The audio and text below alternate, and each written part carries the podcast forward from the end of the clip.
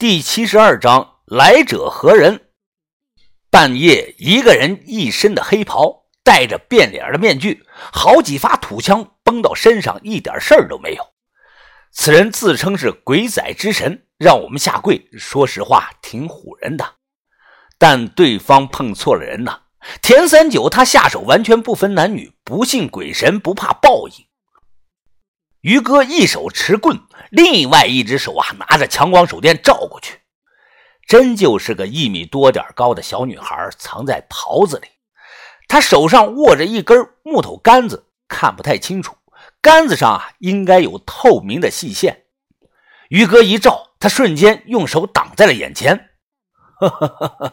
田山九催了催枪管，笑着说道：“哼，小姑娘，没想到你这个鬼仔神。”还没长大呀，给你补充营养，多喝点露露吧。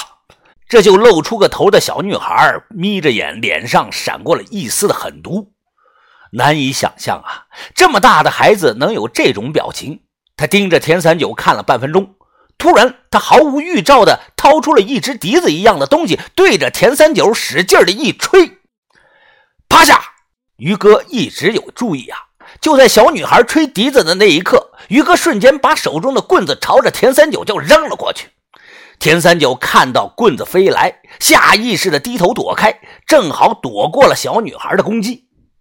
看不清楚，可能是针或者是什么东西。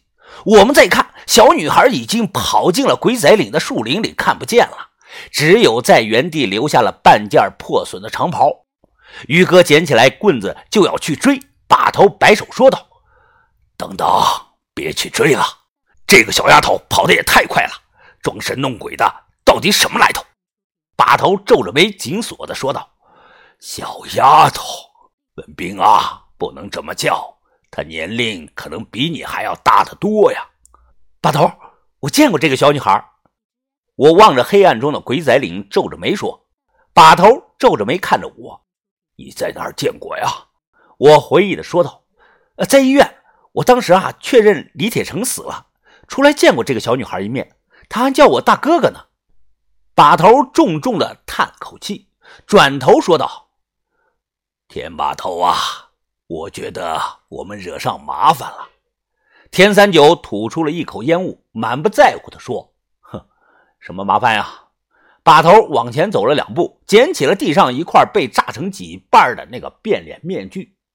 他将一小半面具盖在自己脸上，把头透过面具看着我们，说道：“兵行入库，马入华山。”哎，这句话呀，几十年前我肯定在哪儿听过，可就是年纪太大了，脑子不好使啊。虽然暂时想不起来，不过我敢肯定的是，对方一定大有来头啊。马入华山，田三九踩灭了烟头，摊着手说道：“王把头，可能是我年纪比你小吧，完全没有听到过道上有这号人呢。”“不会，一定有的。”把头自言自语的说道。就在这时，我们身后不远处啊，突然多了一束手电光。“谁呀？你们来这儿干什么？”我突然看来人了。田三九把土枪用衣服挡住。啊，胡胡胡爷啊，是我，我是小象，你还没睡呢。这突然出现的人就是鬼仔岭的护林员老胡，他披着大衣，穿了双拖鞋，看起来刚睡醒。老胡瞪着眼说道：“我正睡着呢，突然听到砰的一声，哎，咋的了？你们在扎山啊？让我看看。”我看到田三九眉头微皱，手慢慢的伸向了怀里。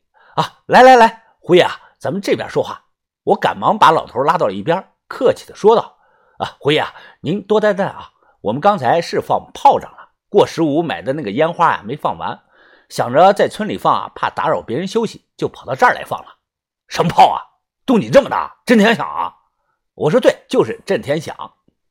虽然不知道什么是震天响，但总比说是硝酸甘油啊好吧？外头冷的厉害。”老胡看了一眼脸色阴沉的天三九，紧了紧大衣，说道：“几点了都啊？别在这放炮了，崩着自己了，快回去睡觉吧。”说完，胡爷扭头回到了自己住的那个小屋，锁上了门。田三九皱着眉看着小屋的方向，没有说话。回去后啊，都不敢睡了。我们锁着大门，守着煤球火烤火。把头不停的翻手机打电话，挂了一个又打一个。而对过接电话的，我绝大部分都不认识。田三九呢，也在打电话。小罗，是我。你这几天在哪儿住啊？怎么样啊？药可不能断啊，还要吃上一年半呢。啊，我在南方。田三九看了一眼把头，笑了笑，说道：“啊，在咱们一个老朋友这里。放心吧，我能有什么事呢？你安心待着就行。啊，等我回去给你带上几件好衣服啊。道县这里的民族服饰很好看的。”红眼睛从煤球火边啊拿了个红薯，吹着吹气就要咬着吃。我说：“你剥皮呀，不剥皮怎么吃呢？”挂了手机，把头脸色凝重，开口说道。我说：“怎么记得听说过那句话呢？”我想起来了，烤着火，把头忧心忡忡的讲了一段往事。那是几十年前了，那个时候把头才二十多岁。当时国营文物商店啊还没有成立，很多人没有文物意识。那个时候啊，潘家园还是一片的荒地，零零散散的有些卖古董的。相比较之下，完全比不上同时期的琉璃厂热闹。当时琉璃厂啊，全是私人古董店，兵记古玩和马记古玩实力最强。兵记啊，就是阅兵的。阅兵五年前以走私文物罪被判刑，死在了监狱。马记呢，是卢芹斋一个侄子开的，实际的控制人就是卢芹斋。卢芹斋定居国外。他在海上有关系，文物啊都走的轮船。当时某国的一家私人博物馆啊，向卢芹斋订购了大量古建的门窗。接了生意后啊，消息便从琉璃厂散了出去，就有跑地皮的帮他们去收，动静很大。河北、河南、山东当时有很多贩子赶着马车、牛车去琉璃厂送那个古董门窗。年轻的把头啊，也是其中一个人。把头从河南收了一车的清代门窗，借了地主家的牛车啊，去北平卖，来回倒腾了几次，挣了几十块钱。那个时候啊，冬天下雪了，路上不好走，把头便借住在了维济德煤炭厂。有老北京的人啊，可以问下自己的爷爷辈，或许还有印象。当时的维济德门口啊，全是跑江湖的。有会真功夫的，也有鱼龙混杂的三教九流。这些人就住在维济德周边，卖眼药、卖老鼠药的。之所以聚集在这里啊，是因为维济德的老板也是江湖人士出身，会适当的庇护这些人。呃，我说过吧，红姐的爷爷啊，不是一般人，是当年的美马眼镜臣。维济德老板啊，叫马维奇。他是武术大师董海川的弟子之一。现在如果查资料的看呀，常说美马刀是维济德煤炭厂的马维奇，其实啊，事实不是。真正的美马刀就是红姐爷爷眼镜陈马维奇。当年因为在北平做生意，深受江湖人士的尊重，所以啊，他常需要这样一个受人尊敬的江湖称号。红姐爷爷没有出面说明，也算是默认允许了。大雪下的那几天啊，把头便在煤炭厂住了几天。这期间，他认识了一个黑小子，这个黑小子叫陈小黑，就是红姐的父亲。下雪没有什么事干，两个年轻人呢，便常结伴去看人卖艺，听老人说评书。这天晚上，维济德门口啊，来了一伙南方的卖艺人。都戴着面具，其中一个人手拿着一块砖头，寸拳发劲，瞬间把砖头打成两半，这叫亮相啊！顿时引得围观的众人大声的叫好。